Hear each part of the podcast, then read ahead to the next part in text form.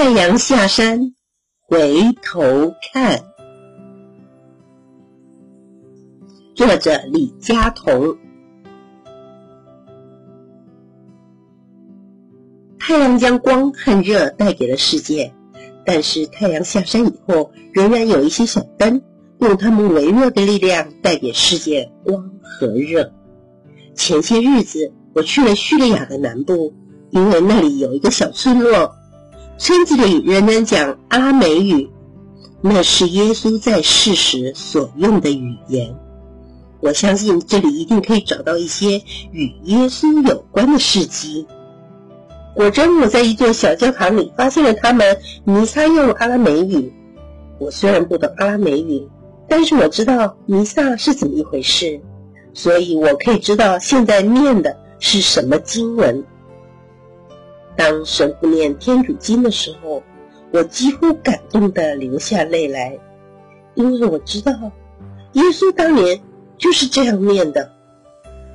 我望弥撒的教堂非常的小，是用石头砌起来的，在一个偏远的山谷里，四周只有几户人家，但是他们自称这是历史上最古老的基督教堂。这座教堂有一个很好听的名字，叫做小。灯教堂为什么叫小灯教堂呢？神父说不出来。但是二千年来，这座教堂晚上必定点一盏灯。过去用的是油灯，可以想见必须有人随时添油，因为灯是要亮一整夜的。为什么要亮灯一整夜呢？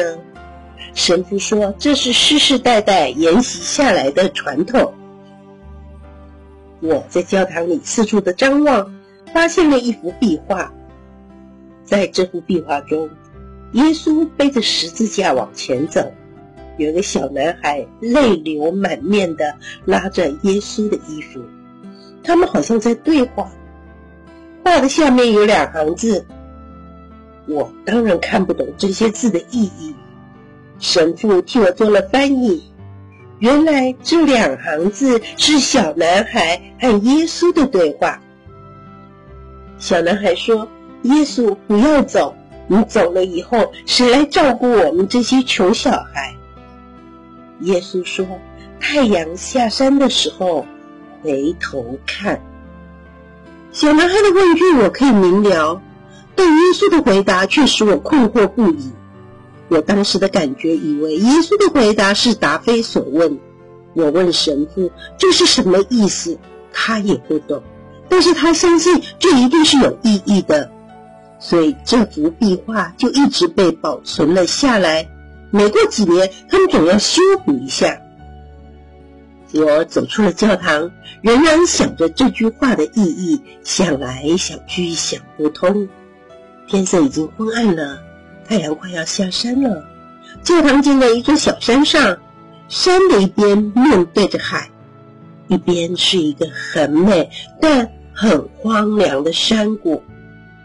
我有了一股冲动，想爬到山顶上看日落，因为山不高，我一下子就走到了，也看到了太阳在海平面上慢慢消失的景象。忽然，我感到有点害怕。因为我发现自己正处在一个非常荒凉的地方，天色已经暗了下来，我会不会迷路呢？我想起了耶稣的话：“太阳下山的时候，回头看。”我回过头去，发现山谷里虽然没有很多的人家，但是家家户户都点起了灯，那所小灯教堂的灯也亮了。虽然太阳已经下山，但是看到这些灯，我感到很安心。太阳将光和热带给了世界，但是太阳下山以后，有些小灯用它们微弱的力量带给世界光和热。我终于懂了，耶稣在安慰这个穷小孩，他可以放心。世界上一定有一些善良的人，会继续做耶稣在世所做的事，使这个世界有一些光明，有一些热。那位壁画中的小男孩一定也有同样的领悟。无论他有没有受过什么教育，他一定是个好人，会尽量帮助他周遭的人。他也一定会四处劝告朋友，希望大家都要像一盏灯，无论灯光是多么的微弱，很多人会因这一盏小灯而得到了依靠。也许这一座小灯教堂就是他建造的了。我。离开了叙利亚，但我永远都不会忘记小灯教堂。我们都应该扮演小灯的角色，至少要使我们周遭的人不再害怕黑暗，不再感到寒冷。